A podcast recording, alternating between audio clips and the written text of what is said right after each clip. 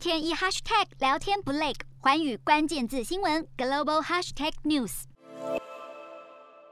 香港改制后，所谓爱国者治港下，第一场立法会选举开票结果已经出炉，全港十个地方选区二十个席次由建制派候选人全拿。十二名非建制派候选人全军覆没。这次选举低迷的投票率成为一大焦点，各地的投票所是相当冷清。本届选举的整体投票率只有百分之三十点二，是史上新低。对比香港前两次议会选举，二零一六年投票率有百分之五十八点二八，二零一九年投票率则高达百分之七十一点二三。此次立法会在各种政治压力下，泛民阵营不派人参加选举，因此专家推测，若扣除泛民派支持者不投票，这不到三成的投票率，大概就是建制派的基本盘。那么建制派大获全胜，也就一点也不意外。香港特首林郑月娥在投票结束后发表声明，表示期望与新一届立法会忠诚合作，共同推动香港发展经济，并感谢今日投票的约一百三十万选民。洞悉全球走向，掌握世界脉动，无所不谈，深入分析。